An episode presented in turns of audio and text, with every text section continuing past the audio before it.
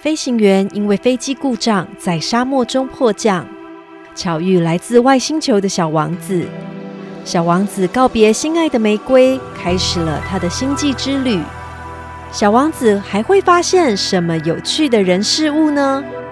今天除了栗子妈妈之外，还有通勤学英文的 John 老师也一起来给小坚果们说故事喽。我们一起来听听看让老师化身成什么角色了呢？听小王子的故事，带我们一起思考哲理。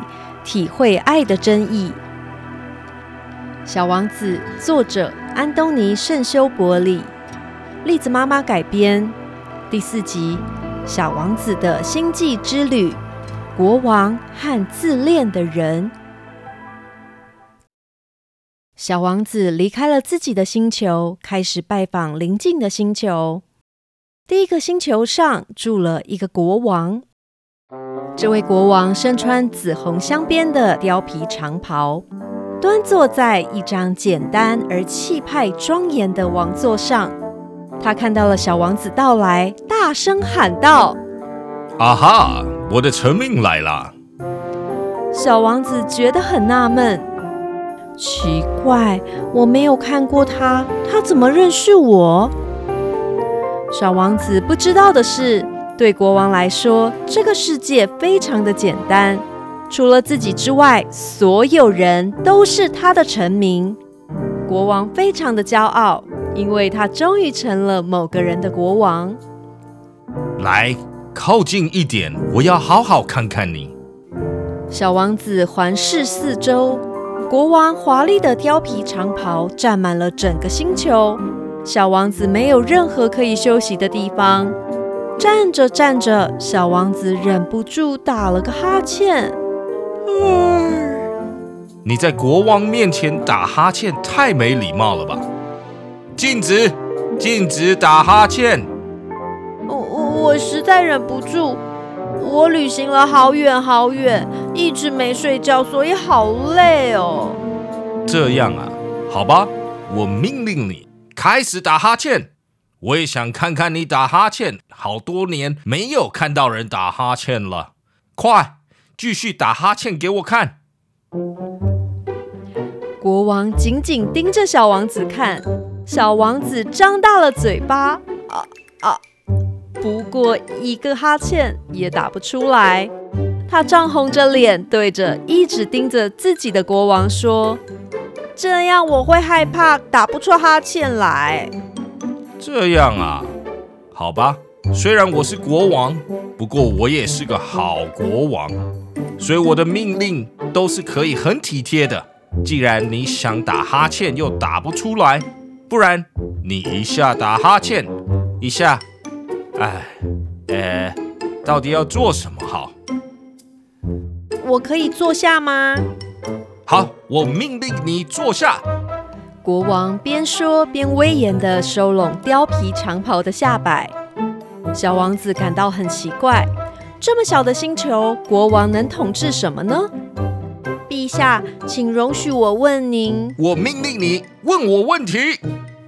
小王子话还没说完，国王赶紧抢着命令他，就像生怕错过这一次命令人的机会一样。陛下，您能统治什么呢？这一切，一切。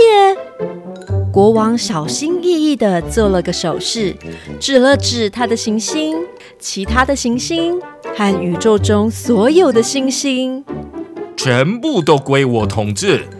这些星星全都听您的话？当然，我要他们往东，他们不敢往西。小王子忍不住惊叹：“要是他也有这样的权利，他一天不只能看四十三次的夕阳，他可以看七十二次、一百次，甚至两百次夕阳，他还不用挪个椅子呢。”小王子想起自己离开了自己的小星球，感觉有点难过。于是他鼓起勇气向国王提出一个请求：“我想看夕阳。”请您为我命令太阳下山。要是我命令一位将军像蝴蝶一样在花丛间飞舞，或者是变成一只飞鸟，如果他做不到，那是他的错还是我的错？将军好像不太能飞，那如果他做不到，嗯，国王，我想那是您的错。没错，权威得建立在合理的基础上。我只让每个人去做他能力所及的事情，我也不会命令人们做自己不想做的事情。如果我命令我的臣民们不吃饭、不睡觉，他们肯定会造反的。大家之所以听我的话，因为我的命令都是合情合理。那我想看的夕阳呢？你会看到的。我会命令他下山，不过必须等到时机成熟的时候。那是什么时候？嗯，等我一下。国王一说完话，马上翻起厚厚的书，边翻边说：“嗯嗯啊哈，大概要等到今天晚上七点四十三分，你就会看到太阳乖乖服从我的命令。”小王子看不到夕阳，觉得有点遗憾。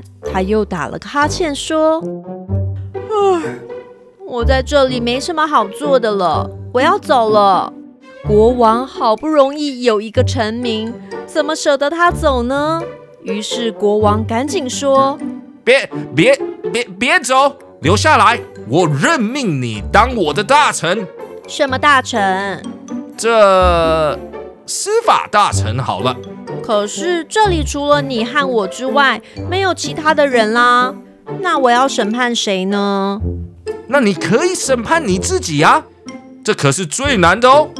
如果你可以审判好自己，那你就会成为一名真正的智者。可是我随时随地都可以自己审判自己呀，为什么我要留在这里呢？呃，嗯。我我想到了，我的星球上好像有一只老鼠，我在夜里会听到它的声音。你可以审判它，不过你可要省着点用啊！每次判决记得赦免它，要不然我的星球上可就没有老鼠喽。可是我也不想随便审判别人，我想我该离开了。不行，没有我的命令，谁也不能走。小王子已经准备好要出发了，但他实在不想国王难过，于是他对国王说：“如果陛下希望我服从，嗯，不妨下一道合情合理的命令吧，像是命令我一分钟内离开这里。